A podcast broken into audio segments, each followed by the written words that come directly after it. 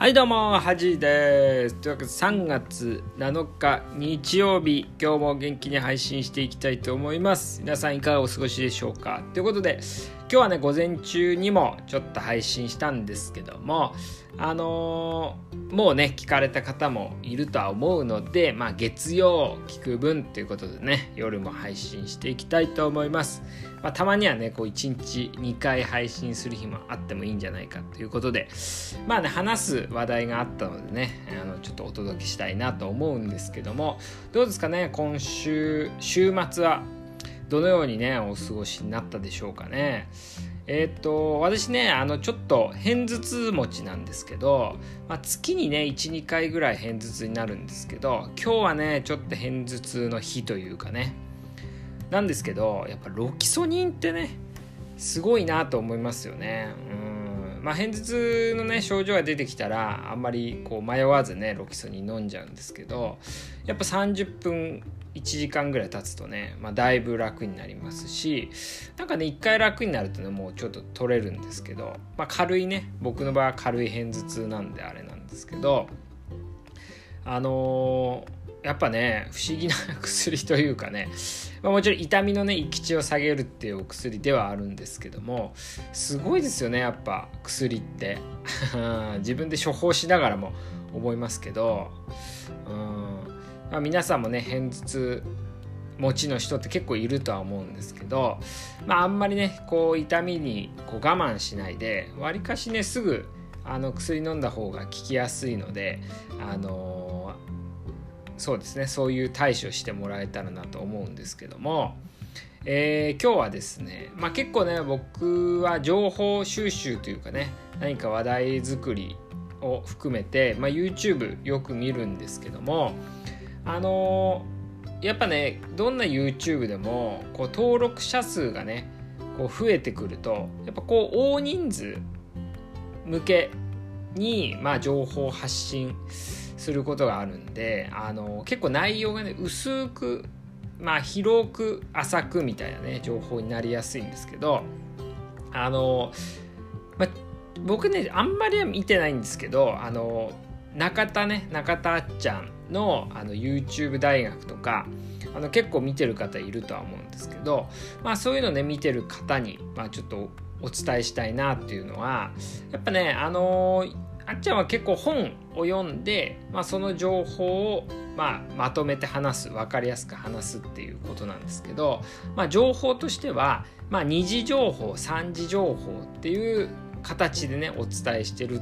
んですけど、まあ、あれだけね YouTube の中田っちゃんのこうそういう二次情報三次情報だけ聞いて物事を判断するっていうのはね結構危ういことだなっていうのはねすごい感じますよね。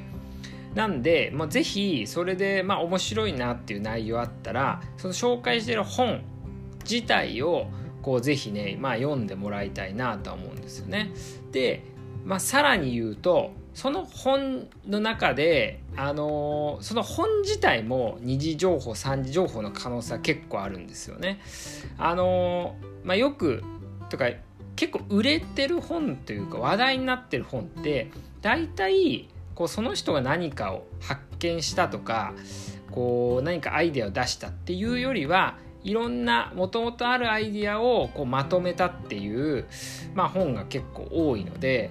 まあ、その本を読んでまたさらにその本で紹介してた元の本を読むっていう感じで、まあ、本当ね一時情報がね本当価値が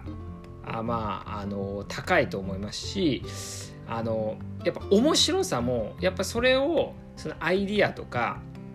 こう発明したというかね考え出した人しかあのたどり着けないようなあの思考っていうのはあるんですよね絶対。なので是非ねそこにたどり着いてその面白さをね是非知ってもらいたいなと思いますね。まあ確かにね中田あっちゃんのまあ、紹介してる本も一情報一時情報のことは少ないですね。やっぱ二次情報の方をね伝えてることが多いんで。うん。だから是非ねこうどんどんどんどんこう本面白いなと思ったのはたどってたどって元のねまああの地震でいう震源地をね見つけてそれを読んでほしいなとは思いますよね。うん、あの僕が結構こうラジオでねたまに紹介してる本は、まあ、ほとんどね一時情報の本が多いので、まあ、翻訳されてるっていうのを考えると二次情報なのかもしれない。1.5次情報ぐらいになってるのかもしれないですけど結構ね一時情報その人が考えた、まあ、理論とかねのことが多いんでまあ是非そういうこうまあでもちょっとね難しくなるんですね一時情報って。しかもあんまり売れ売れてないというかこの大ヒットみたいなのは少ないんでまあでもこう長くね長い期間にわたり読まれてるっていう本が結構一時情報のまあ特徴かなと思いますね。うん、だぜひねそういう本を読んでもらうとこうまあ前のねラジオでもお伝えしたようにこう5行の文しか読めないみたいなことにはなんないと思うんですよね。うんで結構そのいい本の特徴っていうのは考えさせてくれるんですよね読んでる側を。だからこれどういうことだろうなとかあこれこれに当てはまるのかなっていうふうにこう本を読んでる時にすごいね考えが巡るというかそういう本がね本当のいい本だとは思うのでまあ是非ねそういう広い、まあ、YouTuber が紹介してた本からも元をねたどるっていう習慣をね持っていただくといいのかなと思いますし自分自身もあの一時情報をね提供できる人になりたいなと思いますね。やっぱあのまあ、人にはよるとは思うんですけど僕やっぱね二次情報三次情報を伝えてる YouTube はあんま面白く感じないんでやっぱ自分もね一時情報、まあ、自分がなんか見つけたようなねアイディアとかを紹介できるようにねなったらいいかなとは思いますね。ということで、まあ、ちょっとね真面目な話をしてしまったのでまあ言っていいんですけどね。あのー、ちょっとね軽い話しようかなと思うんですけどあのー、今年のねプロ野球まあ興味ある人ない人いるとは思うんですけど楽天にねマー君が帰ってくるのとあとね僕地元が一緒なんで大谷翔平ね翔平君を応援してますんでちょっとね今年のプロ野球はねまあコロナまあ去年はねコロナがあってちょっと試合数も少なかったんで、まあ、記録もね参考記録みたいになってますけど今年はねあの普通に144試合かなしっかりできると思うのであのー、結構楽しみにしてるんですよね。うん、皆さんもプロ野球好きな人はね今年はいい新人がねいろんな各チームに入ってますのでちょっと楽しみだなと思いますね。うん、まあ注目ですね。あと最近ニュースでね、まあ、気になったというかたまにねこういうニュース出てくるんですけどあの福岡のあのー、子供がね餓死しちゃった事件皆さん知ってますかね？まあ、これねこう口で言うと難しいんですけどあのまあ餓死しちゃった子供のね母親っていうのはまあ旦那さんと離婚してシングルマザーだったんですけどその人もねこうまあ餓死させた疑いで逮捕されてるんですけどその人がなんでねその人の子供が餓死しちゃったかっていうとそのお母さんのママ友この人はねすごい悪い人なんですけどママ友に結構洗脳されててお金とかあと子供のね食食費とかを全部そのママ友が握ってたらしいんですよね。でそのママ友の指示で子供にあんまり食事を与えないようにしちゃって結局その子供が亡くなっちゃったんですけどなんかこういう事件ってねたまにありますよね。で僕結構あのー、なんだろうなそういう不思議な事件というかそういう事件昔のね事件とかウィキペディアで調べたりする時期がねたまにある あるんですけど何ですかね心がすさんでる時期か分かんないですけどそういうのあるんですけど結構似たようなね北九州監禁事件とかね尼崎事件っていうなんかこう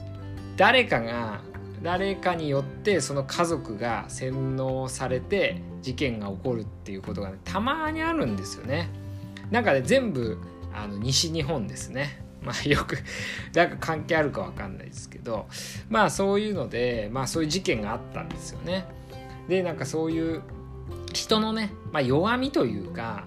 まあこういう事件を見た時にいやなまあバカだなとかこんなことあるんだなと思うかもしれないですけど僕思うにこう自分もこうなんか弱ってたりね何かこう弱みがあった場合そこにつけ込まれてしまったらそうなる可能性っていうのは誰しもあると思うんですよね。なんでこういう事例があるんだってことを知ってまあこういうことになんないためにはどうしたらいいかっていうのねこうちょっとでもね考えるのはいいかなとは思うんですよね。だからオレオレ詐欺もそうですけど引っかからないと思ってる人がねよく引っかかるんですよね。うん、なのでこうそういう事件ってね結構いい教材というかね勉強になるのでちょっとね興味ある人はこうちょっと事件をね追ってみてもいいんじゃないかなと思いますちょっとねそういうのに弱いというかねちょっとまあグロいというか、まあ、人のね悪い悪いっていう黒い部分なんでそういうの見るの嫌だって人はあれですけどあのー、ちょっと興味あるなと思った人ね是非調べてみるのもこう人生経験としていいんじゃないかなと思います。というわけで今日は、まあ、一時情報の大切さと、まあ、あと片頭痛プロ野球そしてこう、まあ、洗脳事件のね話させていただきました。というわけで明日から仕事だと思いますが皆さん頑張りましょう。ではおはようござい。ます